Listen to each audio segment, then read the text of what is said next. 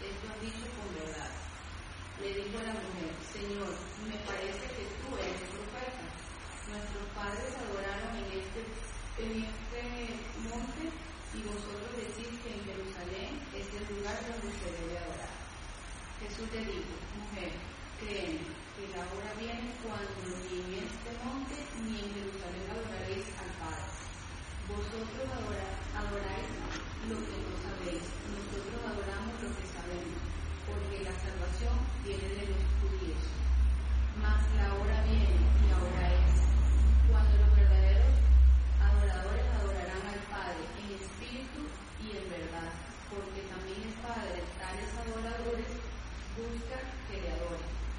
Dios es espíritu y los que le adoran en espíritu y en verdad es necesario que adoren le dijo la mujer, sé que ha de venir el Mesías, llamado Cristo. Cuando Él venga nos declarará todas las cosas. Jesús le dijo, yo soy el que habla contigo. Amén. Bueno, entonces, ¿qué les llama la atención a ustedes de toda esa conversación? Eso es lo que uno podría llamar una cita divina. o lo que nosotros llamamos en el discipulado, en el mismo con poder, una cita divina. ¿Por qué creen que es una cita divina?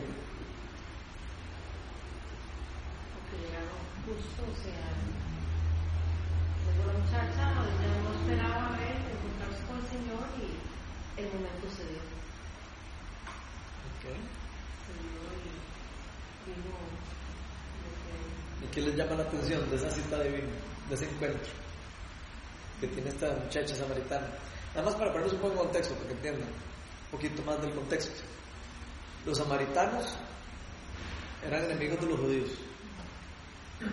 Porque los judíos, después de, la, después de que los babilonios eh, los conquistaron a Israel y los persas y todo eso se dividieron en, dos, se fueron, los de Judea y, otra, no me acuerdo eh, para, para, un lado y les decían los del norte y a los otros les decían los del sur.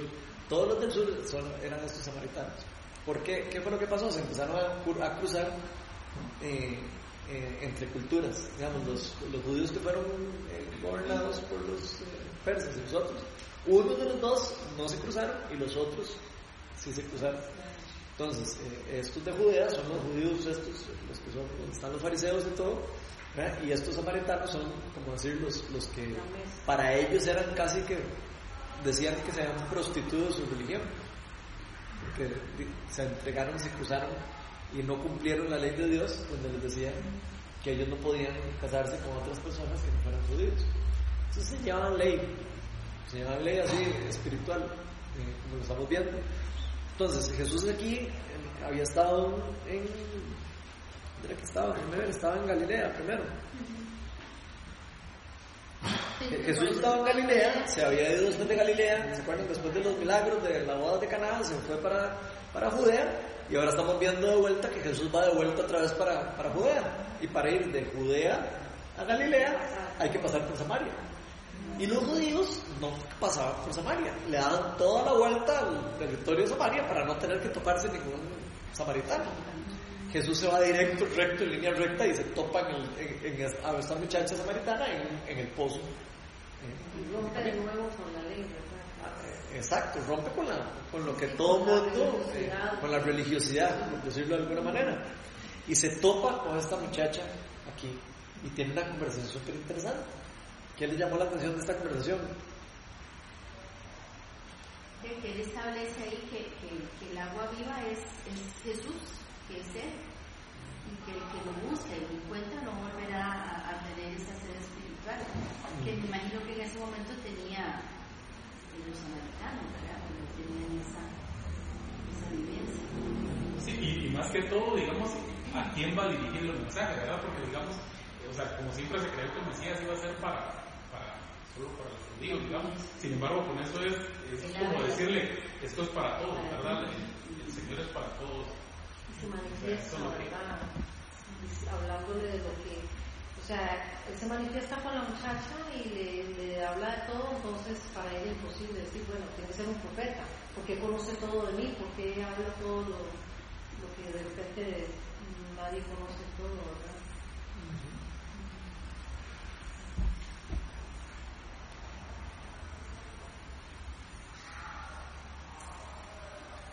¿Algo que le llame la atención de eso?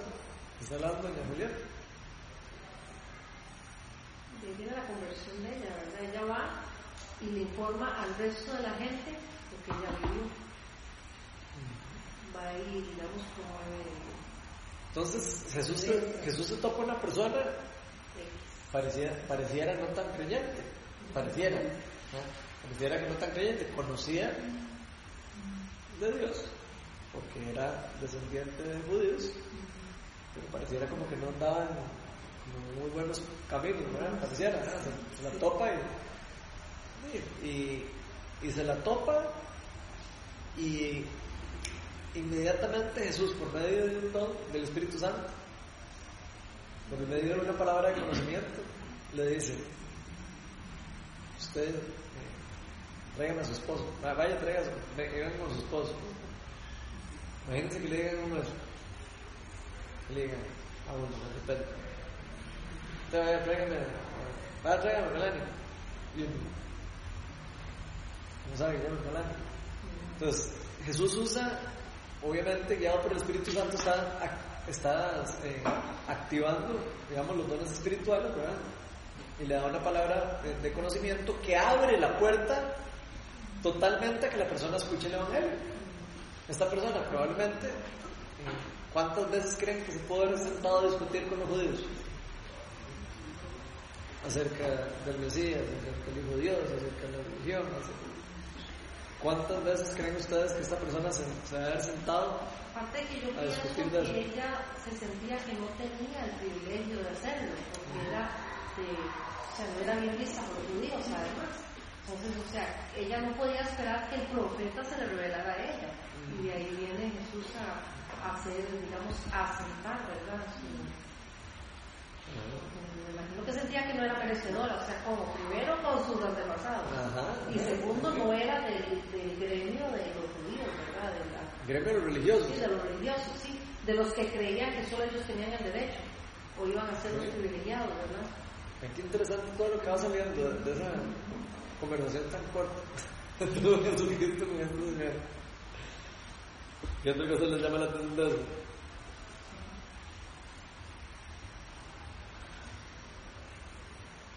También hay, hay una parte donde dice que, eh, donde ella le dice que nuestros padres adoraron, eh, nuestros padres adoran en este monte y vosotros de- eh, en Jerusalén. Y donde él le dice, bueno, es que ni aquí ni allá, lo importante no es el lugar donde se adore, lo importante es creer en, lo que viene, ¿verdad? Es igual, o las mismas eh, rencillas o los mismos comentarios católicos, y dice, eso no va a ser lo importante es eh, la palabra de Dios y creer en él. Ese, ese cuento de los samaritanos y los judíos es parecido a los católicos y los evangélicos. No es el mismo cuento. Es la misma historia. Los, dos siguen el mismo Dios y andan ahí eh, la peleando a ver quién es el que tiene la razón. Y pareciera que eso no es lo que Dios quiere. Dios acepta a cualquiera de, de- mientras lo adoren en espíritu y verdad, eso es lo más importante para él. Y eso es lo que él está tratando de enseñar aquí, y que no va a rechazar a nadie por no ser eh, eh, de, un, de una clase especial o de algo especial. Los judíos pensaban realmente que solo ellos eran salvos, y por descendencia de Abraham, porque se les había hecho una promesa, que se les había dicho. Trátame de buscar ese versículo donde bendicen a Abraham, por. ¿No? Debe estar en Génesis, en, por ahí el capítulo 18, donde entiendo por ahí. donde- Dios había bendecido, le había dado la bendición a Abraham, que era el, el, como decir, el papá de todos estos judíos. Después de Abraham, nació Isaac. Después Isaac tuvo a Jacob y a otras personas, pero eh, principalmente a estos, a esta genealogía. Y Jacob se topa un día con Dios, se pelea con Dios, y Dios le cambia el nombre y le pone Israel. Y de ahí viene el nombre del pueblo de Israel, porque le ponen Israel a Jacob y Jacob tiene 12 hijos. Los 12 hijos son las 12 tribus de Israel. Levi, eh, Ju- Ju- Judá, eh, todos esos nombres que, que leemos, eso, eh, todas esas tribus son los hijos de Jacob, los hijos de Israel. Entonces eran 12 tribus. Entonces, esas fueron las tribus que estamos viendo aquí, que de repente dos, que no, en este momento no recuerdo cuáles eran las dos, que eran las del norte y cuáles otras, eh, creo que dos eran las del norte y las otras diez eran las del sur, o al revés. Pero la- una de las de estas eh, era Judea.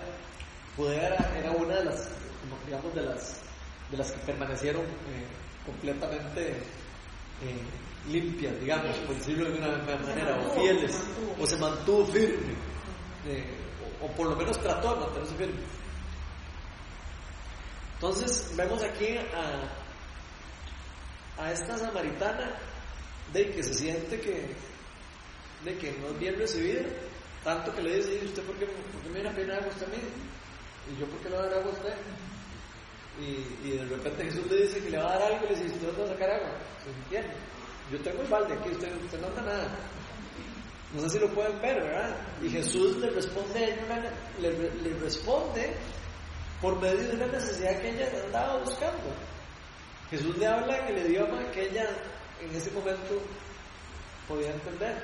Entonces se fijan en eso. Ella andaba buscando agua. Y Jesús eso es lo que, lo que le da. De la necesidad de ella, de la necesidad de ella, él aprovecha. Entonces, de la necesidad de ella, Él alimenta y le da la necesidad. ¿Qué será lo que significa el agua? ¿Por qué creen que Jesús usa esa... ¿Cuál versículo, perdón, era el que Que cuando dice Abraham, cuando Dios dice, eh, te voy a bendecir por eh, tos- toda tu descendencia, todo, todo el- Bueno, ¿Qué es eso? de Deuteronomio, Génesis ¿no? 15. ¿Ah? Es 15. Génesis, tiene que estar en Génesis. 15. Sí. A mí lo que me gusta eh, es la promesa de Jesús para mí. Ajá. O sea, es eh, el 14, ¿verdad? Pero el que beba del agua que yo le daré no volverá a tener sed jamás, sino que dentro de él esa agua se convertirá en un manantial del que brotará vida eterna. Entonces, esa es la vida eterna que Dios prometió para, para cada uno de nosotros. Por eso lo tomo como una promesa de las más importantes que, que Jesús ha dado ¿verdad? para nuestra vida y me emociona saber que Amén. No solo es una promesa, es una verdad. Es una proclamación y es una profecía también. Ahora, ahora vamos a hablar un poco más de eso. ¿Vos puedes leerme el versículo ese tirito como para terminar? Para cerrar un poco. Este, dice en Génesis 15:5. Luego el Señor lo llevó afuera, a Abraham, ¿verdad? Y le dijo, mira hacia el cielo y cuenta las estrellas a ver si puedes. Así de numerosa será tu descendencia. Abraham creyó al Señor y el Señor lo reconoció a él como justo. Y ahí sigue hablando.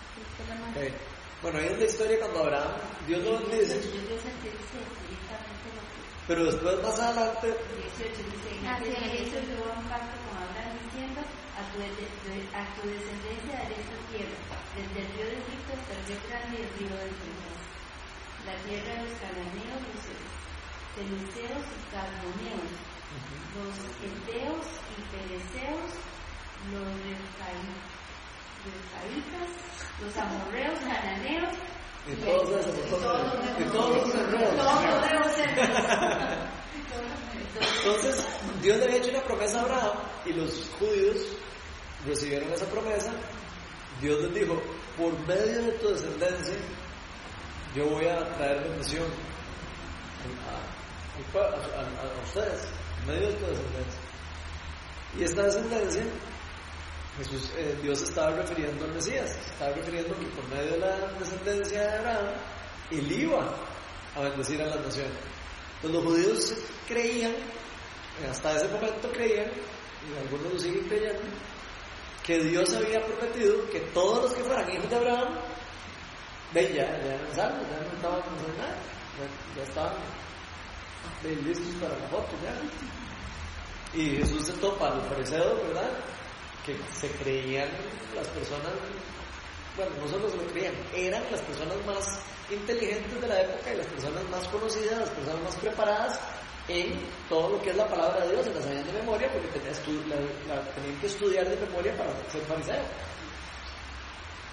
Y se topaba a estas personas muy capacitadas en la palabra, enseñaban la palabra de Dios y les decían, ustedes son hijos del diablo. ¿Ustedes se imaginan? Decía, ustedes son como sepul- sepul- sepulcros blan- blanqueados. Por fuera se ve muy bonito, pero por dentro están todos podridos. Y ustedes no son ningún hijo de Dios, son, hijos del, Satanás. Imagínense ustedes las palabras fuertes que les está diciendo a estas personas. Que, o sea, Jesús de verdad viene a enfrentar a toda, a toda esta parte religiosa, cuando él eh, decía, y la viene a enfrentar porque todo lo que Dios le había dado a los judíos, se lo había dado a ellos para que ellos hicieran eh, buena mayordomía de lo que se les había dado. Y evidentemente los judíos se habían desviado del propósito. Igual que el propósito para nosotros fue eh, eh, multiplicarnos, reflejar la gloria de Dios y llenar la tierra, ese fue el mismo propósito que, le- que les dieron a ellos. Lo mismo, por medio de la ascendencia van a llenar la tierra y en teoría ellos tenían que hacer, hacer lo mismo, lo mismo que le habían dicho a Abraham, eh, multiplicarse, llenar la tierra y gobernarla en favor del reino de Dios. Y como que pareciera que no estaban haciendo eso, evidentemente. Jesús viene y estos señores, alguien estaba enfermo y no, preferían, eh, eh, no sé, eh, no más desamarrar el burro que, que, sa- que sanar a una persona o ayudar a una persona. O sea, llegaron a tal punto en donde no pudieron ni siquiera, a tal, al tal punto de ceguedad espiritual, de que no pudieron ni siquiera poder ver a Dios y lo que Dios estaba haciendo y lo que Dios quería hacer a través de ellos y por medio de ellos. Y vemos eso reflejado aquí, porque la samaritana tiene un rechazo hacia todas las, los judíos. ¿Por qué? Porque ya lo aprendió. Ella nace siendo samaritana, y es como ya, yo salí del otro lado y ahora ya estoy listo. Y no es así. Y muchos de nosotros a veces creemos, nos sentimos igual que esta samaritana, como estaba diciendo, no me acuerdo cuándo que dijo, esta samaritana no se sentía ni siquiera digna. No se sentía digna de acercarse a Dios ni, ni, nada de Dios. Y se maravilla cuando Jesucristo le dice, yo soy, yo soy el Hijo de Dios. Que ya le pregunta, eh, que, si, que si va a venir el Mesías, ¿qué le dice? Soy yo el Mesías. Dios. No sé si ahí decía después que ella se va, más adelante, que se va. Ok. Bueno, pues todavía no hablamos de eso. Pero entonces hay todo un choque ahí. Un choque cultural, un choque religioso y un choque mental. Podría decir uno. Que Jesús está queriéndonos enseñar aquí a nosotros. Se lo estaba enseñando a ella y a sus discípulos que después lleguen al encuentro. Más adelante sale la historia, lo pasa cuando yo llegue. Pero eso es lo mismo que nos está enseñando ahora, hoy. Eso mismo que le está hablando a ellos, nos está hablando a nosotros hoy. Estamos tal vez nosotros rechazando a alguna persona y diciéndole, hey, ah, no, usted es eh, evangélico, usted no, usted no, o usted es católico, no. Estamos nosotros, eh, no sé, separando y, y creyéndonos Dios para decir eh, quién es el que tiene misericordia de Dios y quién no, y quién puede recibir de la misericordia de Dios no. No sé. Pero creo que es, es, una palabra fuerte para nosotros porque yo sé que este país en general es un país que vive ese, ese, ese choque, ese, ese roce, ¿verdad? Uno lo puede sentir, ¿verdad? Entre, entre evangélicos y católicos. No debería ser así, debería ser algo diferente debería ser como algo más de unión, debería ser algo más de amistad, debería ser algo más de, de, de amor. Ser más pacificador. Exacto. Entonces, eh, no sé, me parece que es algo como muy lindo y es algo como que a veces no se habla, ¿verdad? Eh, esos son como, casi que como tabús. Uno podría decir, casi que es un tabú eh, hablar de eso.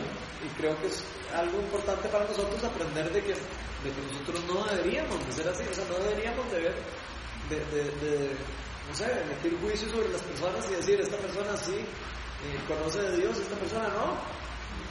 Yo no sé si una persona está adorando a Dios en espíritu y en verdad. Puedo saberlo solo por el fruto. La palabra de Dios nos dice que por el fruto se puede saber si una persona eh, está adorando a Dios en espíritu y en verdad. Por su fruto los conocerán. Sabrán que son mis discípulos de Jesús. Pero nosotros así, a simple vista y por mera religión, no podemos decir que una persona no conoce de Dios. No podemos emitir un juicio así sobre alguien. Y si lo hacemos, nosotros mismos somos los que estamos emitiendo juicios sobre personas que no tenemos que hacer. Y qué lindo ver cómo Jesús no emite juicios sobre ella. Jesús sí tenía su corazón totalmente libre. Y aunque él sabía que era samaritana, que sabía que habían cosas que no había hecho bien, aunque sabía que tal vez sí se juntó y se enredó y todo lo ese enredo que pasó, aún así él venía a traer restauración a ella. Aún así él quería rescatar lo que se había perdido. Es curioso porque él cuando le habla de cosas no le dice cosas que, que él ya sabe de antemano, sino que él la trata como normal y deja que ella sea la que lo exprese, ¿me explico? O sea, que le dice, llame a su esposo, ella ya sabía que no, que no estaba. Pero no es como que le dice, vaya llame, contestate, no se puede, o sea, Ajá. no le Vaya, ya, ya me último. Sí, sí, sí. Exacto. Eso, Entonces eso, le dijo, vaya llame, y ella ya fue la que... eso me parece demasiado importante para ejercer el don de profecía. Vean la diferencia de cómo hubiera podido ejercer el don de profecía Jesús aquí y la diferencia que hubiera tenido. Dios le da una palabra conocimiento a él y le dice que esta persona ha sido cinco veces eh, y que está ahí enredada con alguien en fornicación. Eso es lo que le- la palabra de Dios es lo que le revela a Jesús. Y Jesús le hubiera podido llegar a decir, el juicio del Señor está sobre vos y, el- y los cinco esposos. Estoy viendo cinco esposos alrededor tuyo. Y, y- y el Señor quiere que vos te acerques a... Él pudo haber hecho eso, ¿cierto? Pero vean la forma en cómo Jesús ejerce el don de profecía. Así como lo acaba de decir Mauro. Él tiene el don de profecía. ¿Sí? ¿Está ejerciendo de profecía? ¿Sí? ¿Cómo lo está ejerciendo? Esto así como yo estaba ejerciéndolo aquí es sin amor. Y Jesús lo está ejerciendo con amor. Y respeto. Y con respeto. Entonces, de aquí podemos aprender también dos cosas. Bueno, varias. Podemos recibir palabra de Dios de otra persona que nosotros no sepamos o no tengamos que saber. Y nosotros podemos, por medio de esa palabra que nos da Dios para, de otra persona, podemos abrir una puerta para que esa persona se acerque a Dios. Pero tenemos dos opciones. No lo podemos ver en este caso, pero ya sé que muchas personas tal vez han experimentado un don de profecía mal, mal ejecutado. Podemos saber que podemos decirle las cosas a una persona de una manera o podemos decirle a la persona lo mismo con palabras diferentes. Y creo que Dios nos está enseñando a nosotros como iglesia cómo es que nosotros tenemos que ejercer si algún día Dios nos da el privilegio de darnos una palabra de conocimiento para llevar a alguien a Cristo. Porque ¿para qué son los dones espirituales? ¿Para qué Dios le da un don a alguien así de profecía y para qué Dios le da un don? ¿Para qué? ¿Para bendecir a quién? Al pueblo, para bendecir a la persona. No para. Destruirla, para juzgarla. Es para acercarnos a Dios, no para alejarnos de Dios. Entonces nosotros tenemos que aprender a ejercer los dones espirituales con amor y tenemos que ejercerlos. No quiere decir que uno no, no puede ejercerlos, no. Lo que quiere decir es que uno tiene que tener cuidado cómo ejercerlos. Que uno tiene que tener touch, como diríamos, el touch de cómo lo digo. Y si no, lo voy a decir con amor, mejor me, me quedo calladito. Calladito más bonito. Ahora, si Dios está poniendo palabra de conocimiento a mí para alguien, yo debería dársela, pero debería dársela con amor.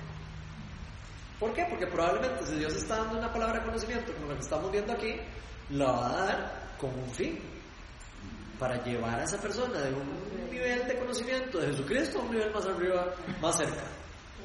Para los que han estado viniendo en el discipulado, eh, los que estudian de esto y saben, eh, han hecho algunas cosas como parecidas a lo que se llama la escala de Engel, que es como, ok, ¿cómo, se va- cómo es el, el proceso de conversión de una persona hacia Jesús? Primero saben de Jesús, primero, o no saben nada, después saben un poquito, después se acercan un poquito, después dicen, ay, qué lindo es. Y ahí se van acercando hasta que llega un momento donde se convierten, se, se entregan a Él y dicen, yo, man, ya me rindo, yo sé que usted es el Señor de Dios y me rindo. ¿Ok?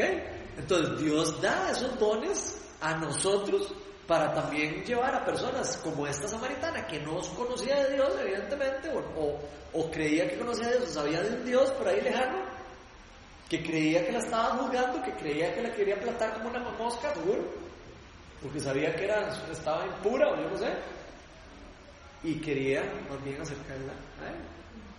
Y vean qué lindo lo que pasa, qué es lo que dice el pasaje que pasa con ella. A mí me gusta eh, ver este ejemplo porque definitivamente deja en claro una vez más que, que no tiene uno que estar, ¿verdad?, con la vida perfecta para llegar a los pies de Jesús. Más bien, ahí es cuando podemos ver que necesitamos de Él para poder cambiarnos. A veces creemos que es al contrario, nosotros tenemos que cambiar nuestra vida para llegar a Él. Y sin Él no podemos, ¿verdad? Entonces, qué lindo ver cómo Jesús eh, eh, lo que quiere mostrarle es su amor, ¿verdad? Y que a raíz de, y que a partir de ahí es cuando digo, va a haber un cambio en la vida de, de, de, de Dios. Es más, profundicemos, profundicemos un poco en eso. ¿Cómo esa persona se acercó a Dios?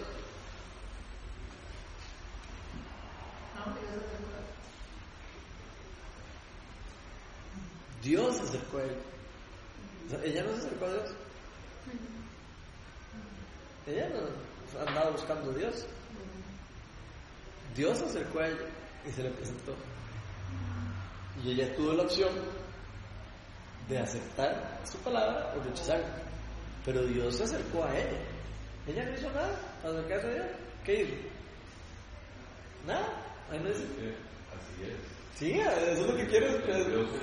Pero es que es importante porque a veces la gente cree que tiene que hacer algo para llegar a Dios. Y eso es lo que quiero tratar como de, de explicar. Bien. O sea, todos a veces decimos, uy, no, es que yo no estoy bien y yo estoy, y es que yo me estoy peleado con mi mamá y con mi papá y entonces ya- yo no puedo ir a la iglesia porque entonces no y me siento mal. Y además la palabra de Dios dice que primero antes de ir a la iglesia que vaya a pedir perdón y yo no debo pedir perdón, entonces mejor no puedo ir, entonces... Y se quedan en ese y nunca van a la iglesia, nunca van a nada, y nunca llegan a Dios. Y se quedan ahí pegados. Claro, y Satanás feliz diciendo, "Eh, siga creyendo que la religión es la que lo va a acercar a Dios. La religión no es lo que nos acerca a Dios. Ese tema confirma lo que habíamos hablado cuando, cuando estoy al estudio. Que Dios es el que nos amó primero, es el que siempre abre todas las puertas, el que se acercó, el que dio la opción de estar quieto. Por eso la palabra de Dios dice que Dios es el novio. ¿Y nosotros? ¿Quién? La novia. ¿Qué es lo que hace el novio?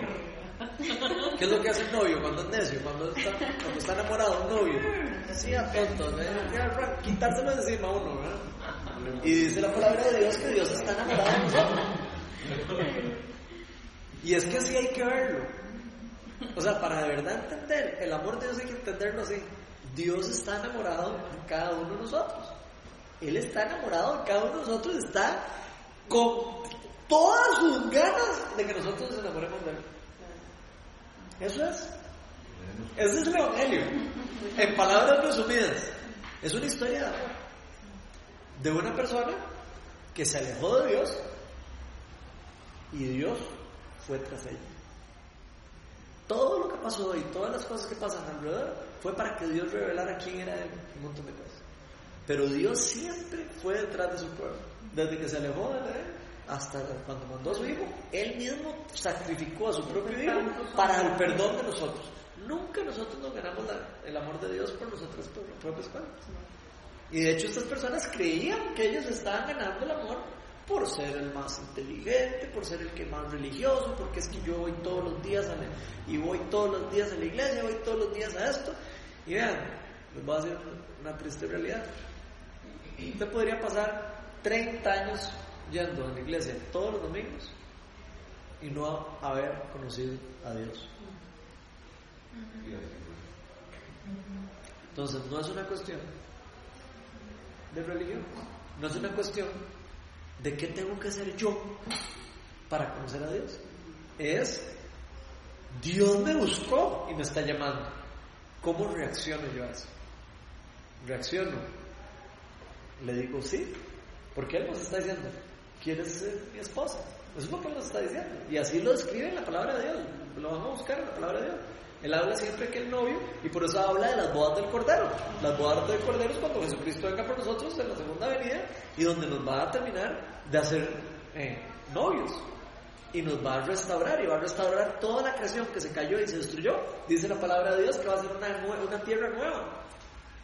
No es que vamos a ir al cielo a vivir como que les va- va- eh, la tierra va a ser transformada, dice la palabra de Dios.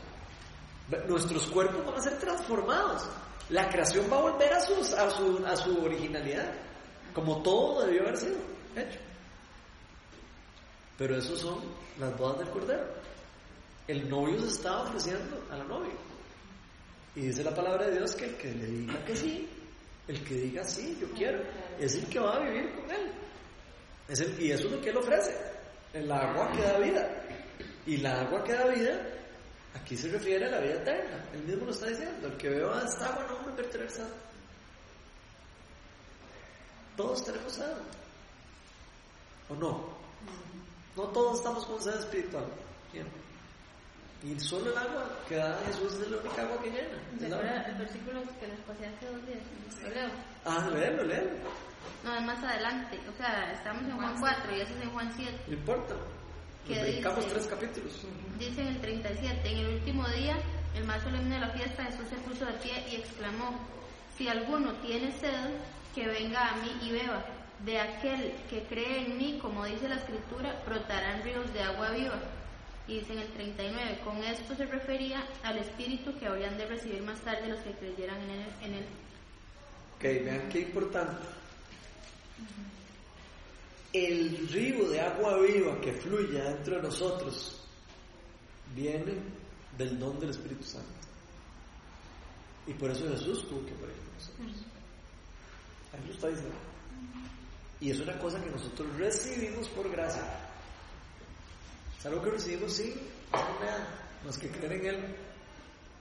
Los que creen en su nombre les dio el don de ser llamados hijos de Dios. Les dio el don de ser llamados herederos del trono de Cristo. Herederos y coherederos del trono de Cristo.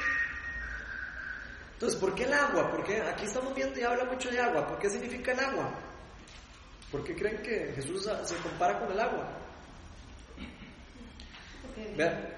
Ajá. yo pienso también que si lo comparamos científicamente en el mundo, sin agua no se sobrevive. Entonces, para, es muy fácil de explicar en, en el mundo, ¿verdad? La necesidad del agua para sobrevivir. Ahora, en el mundo, digamos, sobrenatural, pues, eh, es, eh, existe. ¿sí? Ok. Alguien que busque Zacarías 13.1. Por favor. Y otra persona que me busque Jeremías 2.13. No, yo Jeremías. Zacarías 13.1. Y Jeremías Estos son profetas del Antiguo Testamento. Jeremías. Jeremías 13.1. ¿No era 2.13? Jeremías. Eh, Jeremías 2.13, perdón. Y Zacarías 13.1, perdón. Bueno, aquí Jeremías. En aquel día, Suave, ¿cuál vas a leer? ¿El de qué? eh, Zacarías, Vamos a leer primero el de Zacarías.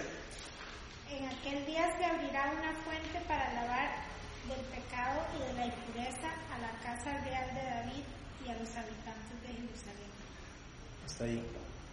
Eso es una profecía antes de que viniera el Mesías, diciendo de que si en algún día se iba a abrir una fuente de agua viva para limpiar el pecado, para limpiar la iniquidad de las personas, los errores, los problemas, los dolores, los sufrimientos. Y eso es una palabra profética de lo que vino a ser Jesucristo a la tierra. Vos lees el otro, ¿ya lo tenés ahí? Ujú. Dale. Dos son los pecados que ha cometido mi pueblo. Me han abandonado a mí, fuente de agua viva, y han cavado sus propias cisternas, cisternas rotas que no, que no retienen agua. ¿Qué les dice ese pasaje? A mí me gusta mucho y lo amarro mucho con el, con el versículo 2 que iba a decir. Digamos, en el tiempo antiguo Jesús, eh, Dios hablaba a través de los profetas nada más, ¿verdad? Él le hablaba a una persona y por medio de él se enteraba el resto del pueblo lo que Dios estaba diciendo. Y ella le dice, y en el mundo pasa eso, ¿verdad? Normalmente uno, digamos, antes de convertirse al Señor, dice, yo creo en Dios, sí, porque me enseñaron a que Dios existe. Pero creo en Jesús, no sé. Y creo en el Espíritu Santo, menos, ¿verdad? Y aquí lo que está haciendo es cambiando la mentalidad de ella, ¿verdad? Porque incluso ella le dice, ¿acaso eres tú superior a nuestro padre Jacob? Ni siquiera lo, le está diciendo, tú vienes de Dios o algo pasa, ¿verdad? Lo está comparando con los hijos herederos, digamos, de, de la descendencia de Abraham. Y, y más adelante, él le hace la transición de mentalidad de eso, de, digamos, el agua de vida que ella necesita para ser limpiada, para ser adoradora en espíritu y en verdad. En verdad porque tenemos que creer en Jesús, ¿verdad? Y en espíritu porque cuando creemos en Jesús recibimos el don del Espíritu Santo y entonces, digamos, ya tenemos, eh, eh, digamos, el, libre acceso, ¿verdad? No a través de alguien, no a través de un profeta, sino en la relación directa, digamos, con el Señor. Entonces, aquí, digamos, antes de que, de que Jesús fuera a la cruz, lo que le está diciendo es, eh, digamos, la época de los profetas terminó y el, el que vino es el Mesías, ¿verdad? Va a limpiar el pecado del mundo y, y después de mí el Espíritu Santo es lo que se queda, digamos. Pero a mí me llama mucho la atención ese Jeremías 2.13, porque dice, dos son los pecados que han cometido mi pueblo, este es Dios hablándole. Le dice, uno, me han abandonado a mí. O sea, como quien dice, no solo lo abandonamos, O sea, nosotros lo abandonamos a él. Muchas veces nosotros tenemos la mentalidad de que Dios me abandonó. Y ojo el cambio de, de, de- Es que hay que entender eso porque es muy importante. Nosotros siempre creemos que nos, "Ay, es que me abandonó Dios. Es que Dios abandonó el mundo y por eso el mundo está así. No, el mundo está así porque el mundo abandonó a Dios, no porque Dios abandonó el mundo. Y eso es importante entenderlo. Si no, uno va a vivir en una teología que no entiende el por qué el mundo está como está. Y entonces uno va a decir, ay, ¿por qué la gente sufre? La gente sufre porque está viviendo en pecado, porque está viviendo bajo el gobierno de Satanás, no está viviendo bajo el gobierno de Dios. Y eso lleva a la gente a otro pecado y lleva a otros problemas. Y la palabra de Dios es muy clara. Si usted camina en obediencia, va a tener una vida larga y buena. Si camina fuera del, camino de Dios, va a vivir una vida terrible. Y todo se le va a enredar y se va a terminar en un enredo. Bueno, eso es lo que le pasó a la humanidad. Terminó en un enredo. ¿Y por qué terminó en un enredo? Porque aquí dice, me han abandonado a mí, que soy la fuente de agua viva. Pero vean lo que dice, y han cavado sus propias cisternas, o sea, sus propios tanques de agua, rotas, cisternas rotas, que no retienen agua. O sea. Que nosotros hemos creído que nosotros sin Dios podemos estar llenos de agua vivo. Pero Dios nos está diciendo, ustedes no son más que cisternas con hueco y así, grandotote. No se van a poder llenar nunca buscando en ningún lado más que en mí, que soy la fuente de la vida. Soy la fuente del agua que da la vida. Entonces, por más que lo busquemos en la plata, en el esposo, en el hijo, en la mamá, en el papá, en los abuelitos, en el perrito, en el trabajo, cuando lo buscamos en todo lado que lo busquemos, el llenar el agua viva en nuestro cuerpo, no vamos a, recibir agua viva. No vamos a recibir agua viva si no es del Señor, si no es de la fuente. Entonces, ¿qué quiere decir? Entonces que no podemos trabajar, no podemos... No, no quiere decir eso. Lo que quiere decir es que no hay que buscar ser lleno de esas cosas. Tenemos que trabajar todos, decidir, tenemos que trabajar. Todos tenemos que, que, que- que cuidar nuestra fe, sí, por supuesto, porque los queremos y por todo. Pero no tenemos que buscar el ser llenos de esas, de esas cosas. Más bien eso va a ser, cuando estemos llenos, como una cisterna llena de agua viva, más bien yo voy automáticamente como resultado a hacer todas esas cosas de una forma completamente diferente que como las hubiera hecho. O como siento yo que las he estado haciendo mal. ¿Por qué las hacemos mal? Porque estamos vacíos. Estamos llenos, podemos dar. Si estamos vacíos, no tenemos, no tenemos qué dar. Y eso es lo que Dios nos está diciendo por medio de esto. El que no se llene de agua viva va a pasar vacío. Sí, pero ve lo que dice en ese que leí, en, el- en, Juan 7, 37 al 39, que lo que está hablando es que esos ríos de agua viva son el Espíritu Santo, porque si no, no hay manera, o sea, es Él brotando a, a través de nosotros, o sea, no hay nada que nosotros podamos hacer para que eso fluya si no es eh, a través del mismo, Amén. en nosotros. Amén. No es una cuestión de obras nuestras. O sea, nosotros no podemos hacer un esfuerzo. como- o sea, podemos, o sea, yo puedo hacer un esfuerzo para sentirme lleno. Pero yo, ese esfuerzo no es lo que me llena. Lo que me llena es cuando pongo la- mi fe en Jesús y cuando permito que el Espíritu Santo me llene y fluya a través de mí. Solo así es como yo me puedo llenar. Si yo creo que yo me lleno eh, eh, por medio de una disciplina espiritual, por ejemplo, y que me puedo llenar de solo eso, ¿no? Que las disciplinas espirituales son buenas, sí, son buenísimas y funcionan montones porque me acercan y me, dan como agua.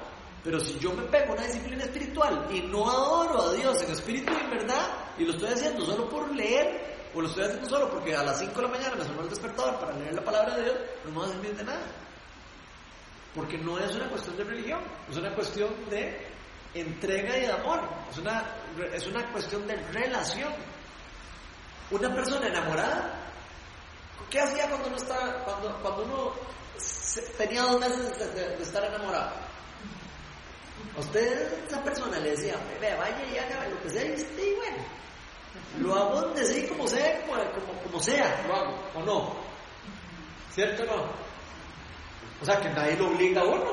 Si usted está enamorado, nadie lo obliga. ¿Ah? Lo- o lo obligan a usted donde el novio, cuando estaba enamorado. No, hombre, uno va feliz.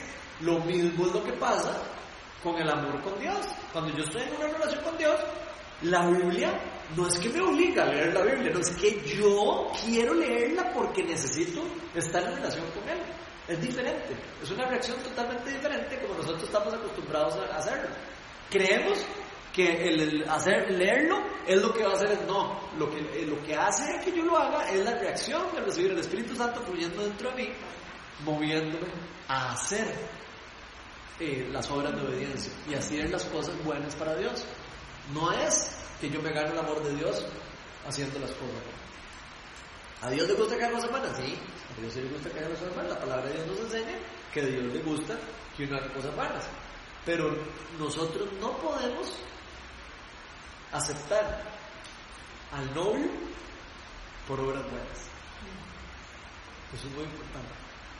O sea, el, el yo aceptar a Jesucristo, el yo aceptar la vida eterna, el yo recibir el Espíritu Santo, no es por obras de justicia, no es por, ah, por hacer esfuerzos míos, sino es simplemente por fe. Y de hecho la palabra de Dios lo dice, porque por fe han sido salvos, o porque han sido salvos mediante la fe y no por obras para que nadie se jacte. Efesios 4. ¿vale? Pero al mismo tiempo fuimos creados para hacer obras buenas, Eh, pero obras que se pueden hacer motivadas por el Espíritu, porque si no,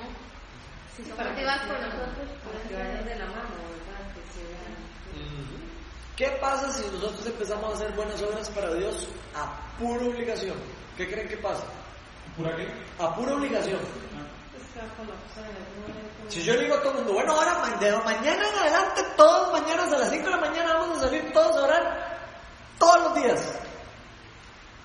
¿Qué creen que pasa como a la semana?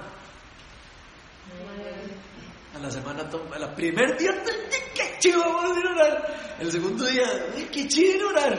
Al tercer día, qué chido orar. Al, tercer, al cuarto día, "Ay, qué pereza orar. Y al quinto día, no, hombre, qué pereza esa vara estar orando. ¿O no es cierto?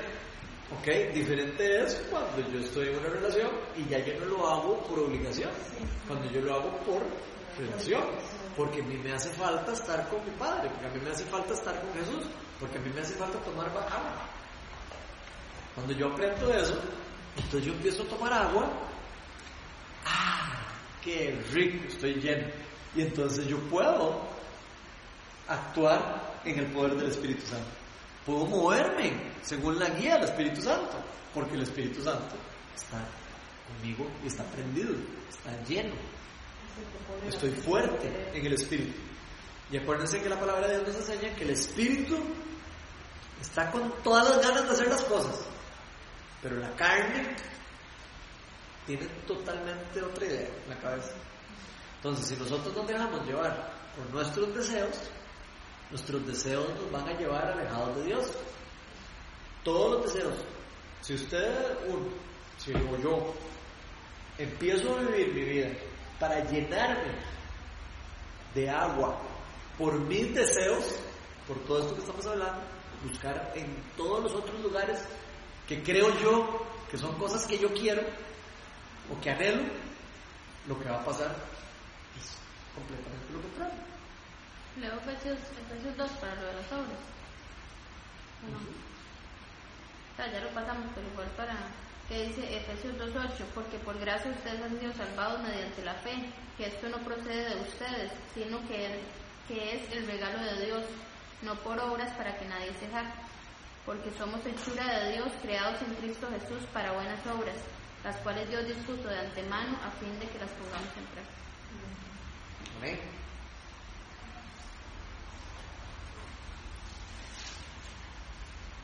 ¿Qué les llama la atención de todo eso que estamos hablando? ¿Qué sienten? ¿Qué opinan?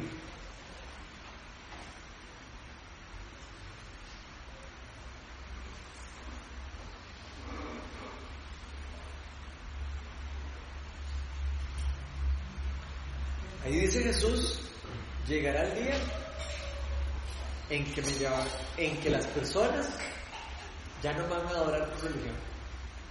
Eso es lo que él está diciendo en esos versículos. Llegará el día en que las personas ya no van a adorar porque les llegó un cuento, sino van a adorar desde su corazón. Van a adorar en espíritu y en verdad. Me van a adorar porque me conocen, no porque me, les contaron que Dios es bueno, sino porque yo experimento y conozco a Dios y sé que es bueno. Cuando yo conozco que Dios es bueno, cuando yo entiendo que Dios es bueno, que Dios me ama, que Dios me acepta como soy, que yo soy a veces eh, pecador, que no soy perfecto, pero que Él no quiere que yo viva como un pecador. Entonces, cuando uno entiende eso, la vida de uno cambia completamente. ¿Por qué? Porque nos libera, la palabra de Dios nos dice que uno vive bajo la maldición de la ley. La misma ley es lo que nos hace nosotros sentirnos como que no podemos acercarnos a Dios. Porque nos sentimos malos, nos sentimos que hemos pecado, nos sentimos que somos malos, que no podemos.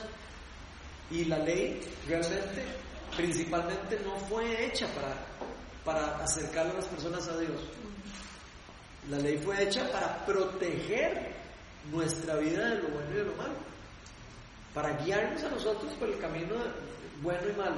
¿Usted quiere ser una persona que le vaya bien, que esté bendecida, que quiere? Ok, entonces aquí está, en la palabra de Dios dice cómo hay que, cómo, qué es lo que hay que hacer. ¿Qué- ¿Cuáles son las cosas que uno puede hacer buenas y cuáles malas? Y, si usted hace las que dice malas, usted no espere resultados buenos porque la misma palabra de Dios le está diciendo de antemano que si usted hace eso, el resultado es esto.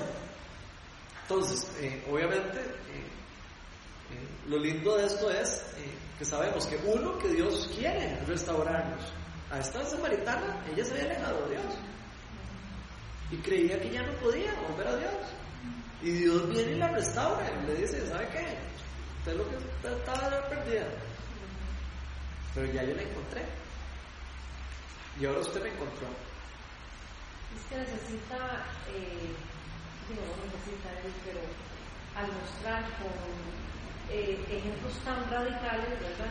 Porque si dice, sí, usted dice, pero aquel era bueno, o sea, ¿y qué? Sigue siendo bueno, pero con un ejemplo ante el pueblo tan radical de ella, entonces deja más huella, ¿verdad más huella, porque- ¿Qué piensas de la samaritana cuando Jesús le, le saca el tema ahí? Le pregunta acerca de la vida privada. ¿Qué hace ella? Ella, ella no venía.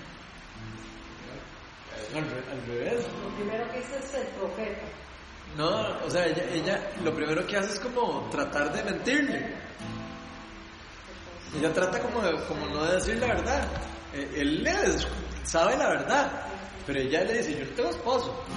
Ella trata como, de- como de- Pero es que más bien, más bien Jesús dice bien hecho. De hecho, él, él le dice bien hecho, porque como ella le dice, no tengo esposo porque en realidad no tenía. O sea, andaba con alguien, pero no era el esposo. Peor todavía. Eso es exactamente lo que Jesús le está diciendo. En eso de que no tenés esposo, has dicho la verdad. O sea, le está diciendo, le está mintiendo. Usted. Eh, eh, Eso es lo que le está diciendo. Pero ella ta- también Pero eso buena que- actitud, en la o verdad, pues- porque ella creyó en Jesús rápidamente. Claro, o porque sea, este conoce todo lo mío y, o sea, sí, Sí, pero igual yo tenía un creo, corazón. yo creo que ese es más como el punto de eso, que, que Dios como que siempre sabe qué pregunta hacer para que nosotros sí abramos el corazón y eso es lo que, lo que Él está buscando, como decirle, sí, ¿verdad? ¿Cuál es su esposo? ¿Verdad? Igual que- como para abrir paso, o sea, es como una pregunta. Igual que al ciego, eh, ¿qué es lo que usted quiere? Él sabía qué es lo que quería, si no veía. Pero igual, él lanza la pregunta porque sabe que una pregunta es detonante para abrir y atraer a su reino. Pero vean qué interesante, y aquí yo creo que hay una llave del reino que nosotros no, no estamos viendo tan claramente. Jesús se acerca a ella y le quiere hablar de su vida privada y automáticamente ella cambia el tema. O sea, ella quiere, no quiere que le, que le toquen eso. Que nadie, ¿verdad? Nadie. Nadie. Y eso es lo que quiero, a lo que quiero llegar. A nosotros no nos gusta. Sí, no fue como que ella tampoco abrió el corazón de Ajá. Ella no, la- no, ella abrió el corazón porque pues, le dieron una palabra de conocimiento, si no, no hubiera dicho nada. Ok, entonces, vean qué importante eso, porque es hasta que ella abre su corazón a ese punto, que es cuando ella puede recibir de Dios.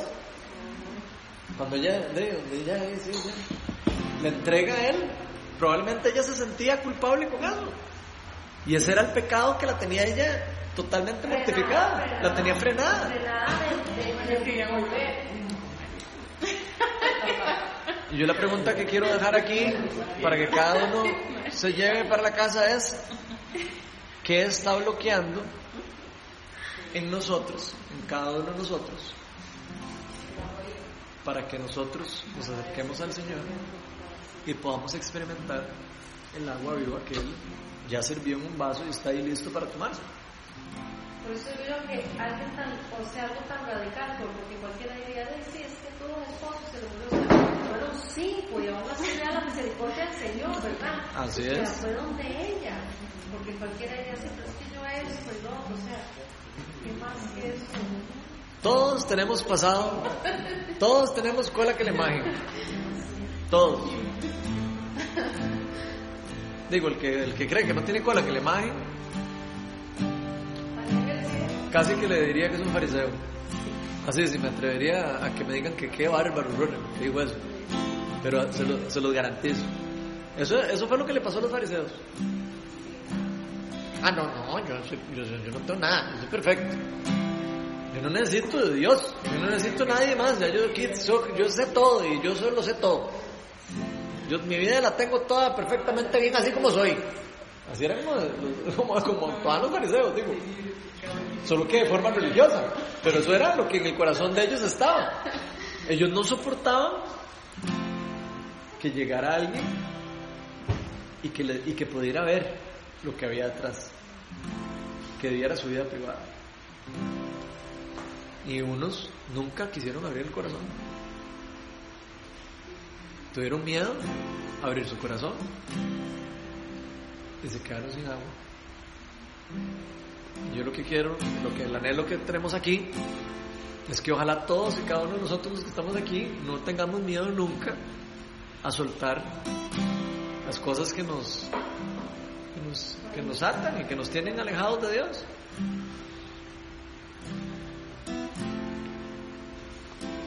Señor, gracias por este día. Bendicemos tu Espíritu Santo. Yo sé que estás aquí.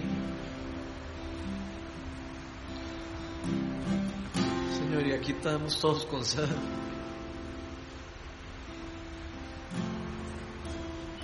Danos de beber, Señor. Yo sé que hay muchos aquí, incluyéndome, que podemos estar pasando por un desierto.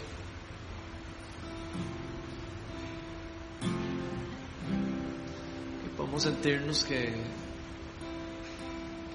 no podemos más, que no podemos eh, seguir.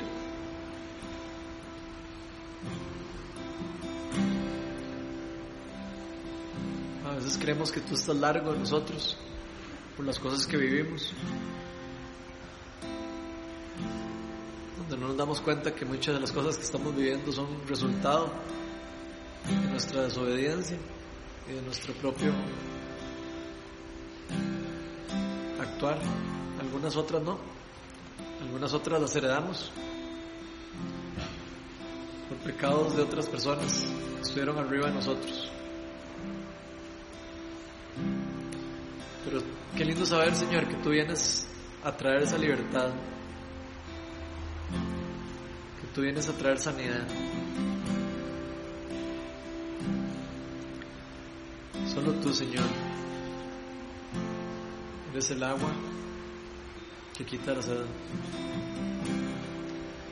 Solo tú, Señor,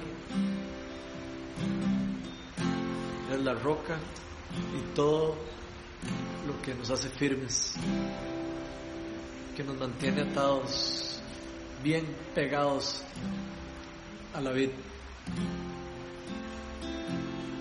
De hecho, tú eres David.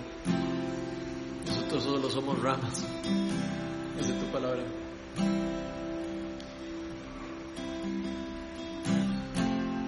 Y toda rama que no está pegada a la vid se seca y se cae.